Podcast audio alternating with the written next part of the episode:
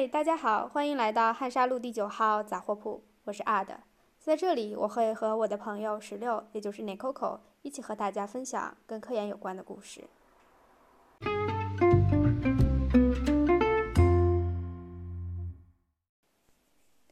嘿，大家好，我是阿的，我又回来了，好久不见，甚是想念。今天是阿的的单机版，我本来是在整理材料，想要写一篇文字推送。后来想起了我还有一个 podcast，不如换成语音的，这样呢，各位朋友可以在做运动的时候、做饭的时候、上学上班，或者是嗯睡觉之前听，比较亲切，比较节省时间。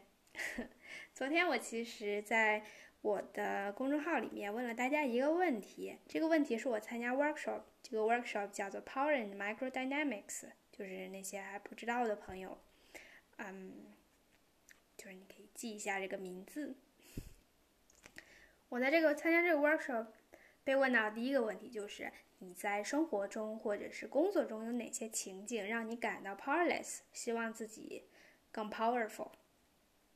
怎么说呢？我当时被赵人问到这个问题，其实突然脑中千头万绪，不知如何总结成一个情景。因为我来参加这个 workshop，肯定是因为我觉得，哎，我的生活好像跟这个有一点点关系，甚至是需要得到这方面的帮助。但让我总结出来，还真的挺难的。这个问题，我发现在很多朋友的分享中，嗯，也有存在。对，昨天有很多朋友就在后台给我留言，我非常感谢你们，还没有取关我的公众号，因为它已经荒废许久了。嗯，我现在呢就先不念，就是大家的留言啊，也是为了保护大家的隐私。因为呢，其实留言也都大同小异，跟我们在 workshop 上得到的分享都差不多。总结起来呢，也就是要么就是嗯，就是初进组或进公司的时候啊，不知道不懂有些东西，然后不好意思问，然后得到的来自于上级啊或者是老板的啊支持很少，感到很无助。啊，或者是很沮丧，有点像被放养的感觉。还有一种呢，就是反相反，就像我的情景一样。我当时写的是怎么样 dealing with my dominant boss，就是老板呢，他就对你的尊重，一种感觉就是没有那么多，因为他自己有一个很强势的人格在这里，他喜欢对你发号施令啊，micro control，这些都让人觉得很烦。这些情景你会发现，有的呢它比较嗯具体，有的比较泛，就甚至是事关老板的个人风格。怎么解决呢？肯定不是解决掉老板吧，对吧？这些里面呢都涉及到权力的问题。当时我听完这个 workshop，我的感觉就是，我们生活中处处都充满了权力。说实话，你看刚才这些情景。啊，就是包，甚至包括你去办个事儿，就是那个办事员对你其实有种权利吧。啊，甚至还有一个简单的问题，你觉得你们系里面的秘书对你有没有权利？他的 job description 上面没写他有这些权利，但他如果想让你难受，他可以让你很难受，这也是一种权利。所以当时啊，这个 coach 他就列了很多权利的定义。然后呢，嗯，然后他说，我们其实没有必要真的要去学习这些定义，毕竟又不是为了考试。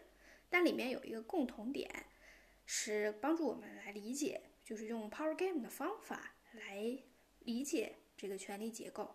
那就是在任何两个人之间，哈，就一个人，他有一些你想获得的东西，然后呢，他因此可以决定要不要给你，就这个 uncertainty。这就会让人觉得很烦，因为我们有求于人或者受制于人，这就是一个权力关系。所以你想，父母和孩子、伴侣之间是不是都有某种权力关系呢？然后这个权利呢，可以是单向的，然后大多数时候呢，还真的是双向的，因为你不可能完全就是不需要别人，对吧？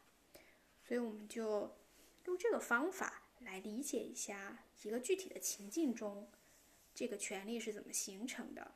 我很喜欢，非常非常的喜欢这个方法，因为呢，就像我刚才一想到啊这个情景的时候，我脑子里都是一团浆糊。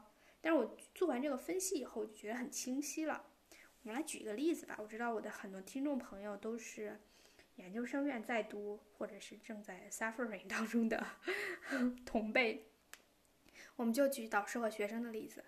那么导师有哪些东西是他有你想要的，你有求于他的，就是这种高度的依附于导师的关系是什么呢？导师的 funding 给你发工资。给你发补助，导师的给能提供的实实验平台啊资源，嗯，导师手里掌握的各种 project，让你上还是让别人上，导师对于 publication 的控制，甚至有的导师呢决定你排第几，对不对？然后呢，导师他的那个嗯，他自身的人脉和 reputation。你走了以后，他能给你的推荐信，这些实际上都是他对你形成权利的原因。嗯，导师他可能本身有非常非常多的特点，很多很多的就是资源，但你你不需要，你只需要这些，所以是这些东西，因此而就是对你形成了这种权利的关系。那么我们是不是就完全不对的，非常 useless，非常非常非常 弱小无助呢？其实也不完全是。首先，自信起来，我们是一个人力资源。嗯，我们可能有一些技术技巧是导师需要的，尤其是你之前受过训练，可能这个组里他恰好没有，他是需要你的。然后呢，呃，你可能之前的一些受教育的背景，或者是这个人际关系圈，就就比如说嘛，你硕士毕业去哪里读博士，你之前的那个导师的这些。嗯，这些关系有可能会跟你的新的导师形成合作啊什么的，有这也是你新的导师可能潜在需要的。就我们也不要完全的很很不自信，认为自己在这个在这个天平里面完全失衡。我们还是有点用的，但是呢，也不是特别大用。怎么说呢？有的就是你你手里的这些 argument 可以 argue 的资源，嗯。完全取决于他有多稀缺。如果像你这样的学生一抓一大把，然后导师可能要你不要你都行。这些例子呢，听起来就是其实还是很耳熟、很简单，但实际上我们在生活中很少真的去，就是怎么说呢，就是这样子清晰明确的去思考它。我们有可能会觉得啊，我可能哪些方面对别人有用，但呢，嗯，不会真的去思考。尤其是如果我们在做学生的时候，我记得我做学生的时候，我还是还是老抱怨我的导师，我从来没有考虑过我们的这个关系和我们彼此的需要，我只是一分千怎么呢，一厢情愿的觉得哦，导师他就应该是一个很好的人，应该很善良，应该对我们很好，这个怎么说呢？这个非常的天真，这就好像你需要。获得导师的那个资源叫做是什么呢？就导师有一个纯洁无瑕无私的人格，好像这是你需要的一样。导师他本来就没有，他不能给你，你可能永远也不会开心。但实际上你去想，你真的是需要这些东西吗？不是，你可能只是需要导师每周跟你开个会，然后跟你讨论一下你的进度，你需要什么他就给你什么，然后或者是呃暂时不能给你，给你想个办法。嗯，我觉得这样子的话，大多数学生已经挺开心了。然后，如果是导师对你态度不好的那种，然后你希望导师呢能够对你态度好点儿。你看，我们在这个过程中，我们做了些什么呢？我们首先分析了在任何两个人之间，就是他们是如何形成这个权力关系的，也就是他们背后有哪些潜在的筹码。然后呢，我们这些东西你写的越细，然后你们的这个情景就越具体。你就理解会更清楚。嗯，对我而言，我做完这个分析，我觉得我的情绪就被抽离开了，就我不会带着很强的愤懑，觉得你应该应该怎么样，然后，而是我觉得，哦，那就是这些是我需要的，那些是他能给我的，然后，可能我会以前可能我是把我想要的和嗯，他应该给我的。混淆了，就是对方为什么应该给你这些呢？他甚至不知道你需要这些，对不对？这个是我们之后要谈的一个话题。我们现在就只是简单的做这样一个分析，这是两个人之间，这个叫做 episodic direct power，就是在情境当中的最直接的一个 power。那么在这个情景之外，还有没有东西可以施加于你这个两双人系统呢？有的呀，这些叫做间接的 power，就是法律吧，对你们做什么其实是有一个控制的。你想要什么，导师不能完全给你吧，他得服从法律的要求。然后 information 就你得知有有些背景的知识啊、信息啊，可能是会影响你们之间的。这个权利的关系，就你知道一些别人不知道的信息，可能会会变成就你知道吗？这个是混在一起的，这可能是比如说你的一部分人脉，而增加你的筹码，但是呢，它都是间接的，因为你是在借用其他人的东西，或者是钱也有可能，你个人的影响力，万一你是个网红，然后嗯，对吧？它不是在直接的控制。但是呢，会影响就是对方怎么样权衡，嗯，你的这些筹码，还有包括你的 connection 啊什么。哎，这个分析呢挺有意思的。不过呢，很多人觉得，哎呀，我才不想学这些什么厚黑学、人际关系的交易。但是呢，我在这个 workshop 上就是感受最深的一点就是说。你可以觉得很讨厌权力，你可以很清高，然后你不想去做这些事情，那是因为你只是觉得权力就像是啊一个官僚体系里面的东西，然后或者是一个上位者啊对下位者的呃一种控制。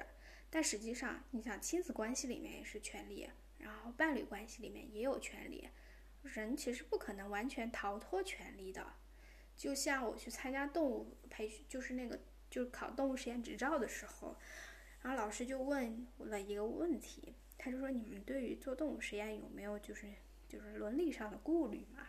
他说：“有的人他就动物极端动物保护主义者，然后他就有这些顾虑。”然后大老那个老师就说：“他说我一般会问他一个问题，你有没有朋友或者是亲人，他们是一直生着病，然后他们需要吃药，然后等等，你知道吗？”因为你获得这些帮助，尤其是医学方面的，这些背后都是大量的科学实验。那么，当你说 yes 的时候，你就已经在这个里面讨论了，就是你置身于其中，你不可能抽出，你是获益于，就是动物实验的这些科学研究结果的。你能说这个东西跟你不相关，然后你反对这一切吗？很难。嗯，所以呢，我觉得有个观点很正确，就是我们不要去因为嗯过去的经历而就是就是而厌恶权利，就因为厌恶某些获得权利的人而厌恶权利，也不希望自己获得权利。实际上，在这个关系里面，你想，如果你有更多的资源是对方所需要的，那么你们这个不平衡的关系不就更平衡了吗？你可以不喜欢对方，但你可以减少对方对你的控制。嗯，而且我当时做完这个练习的时候，我觉得最棒的一点是什么呢？我之前对于我在实验室的处境，它只有一个怎么说，一个模糊的感受，就是有点怪。但是我做完这个分析以后，我就发现啊，原来里面就是我这个感受里面，它其实具体的包括了非常多的 actor。然后有的人，我只是觉得他们应该怎么做，应该这样对我，但实际上他们真的应该吗？啊，他们可以不这样对我，只是我想让他们这样对我。而且我就发现，有时候我可能没有正确的传达到我对他们的价值，所以呢，就让他们觉得他们对我的情景享有一种权利。嗯，做这样的分析的好处，我个人的感受就是，我可能就是更更冷静一些了。然后呢，我对别人的怨恨或者是抱怨就更少了，也不会把什么事情都扯到人品上去。因为呢，最终我是需要，我不需要把我自私的同事变成好人，我只是需要从他们那里得到我想要的东西。然后呢，也许我们会形成互利互惠的一个关系。他从这个关系中，也许他能学会以后不用那么自私的，就是守护他自己的资源。其实能够交流和沟通，反而是一个更好的事情。好吧，这就是叫做 episodic direct power，是就是最直接的一个情境。然后，但是生活中，这只是两个人之间。那么还有一种呢，就是你是一个小团体。那么这个里面它就是系统的，就是就是 factor，就你可能平时意识不到，就。但是呢，如果你是一个外群体，你突然加进去，你就会发现，哎，这群人跟我们很不一样，就好像其实好多人觉得，哎，怎么跟一群做什么什么专业或者是什么什么学历的人在一起，嗯，怎么感觉这么不一样？这个叫做 direct system power，它包括什么呢？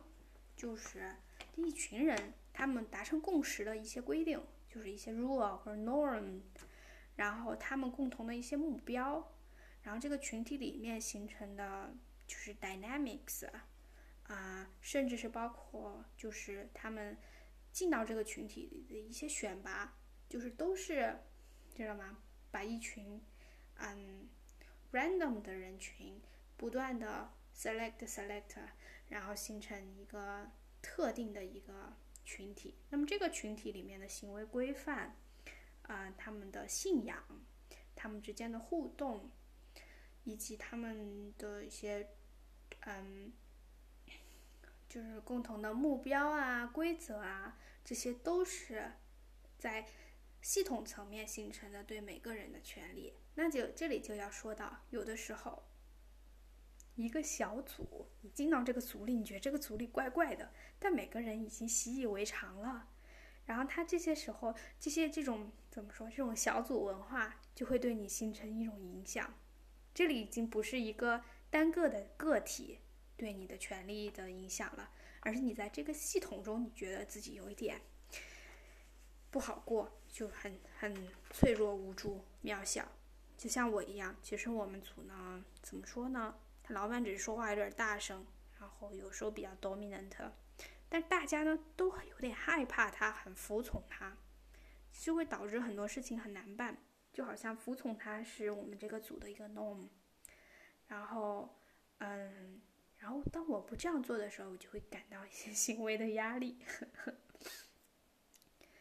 做完这样的分析，不知道大家有没有感觉清晰一点？你们有想试一下，嗯，怎么样把你遇到的一个情景中的这种感受，具体为是哪些人？以及因为什么因素而带来的这种就是权力关系吗？如果有的话，你们就可以做了哟。嗯，今天的分享就到这里吧。之后呢，就是你根据这些分享，啊，就这根据这些分析，比如说啊，你有你想要的，呃，然后目前没有得到的。然后你希望自己更 powerful，实际上你希望自己能够勇敢的去要到它，嗯，这些都是要练习的，包括怎么样怎么一些沟通的策略，以及怎么样进行谈判。对，这个是我们参加那个 workshop 的另一个重点，我再做下一次的推送吧。谢谢大家，祝你们嗯都开开心心，然后获得权利。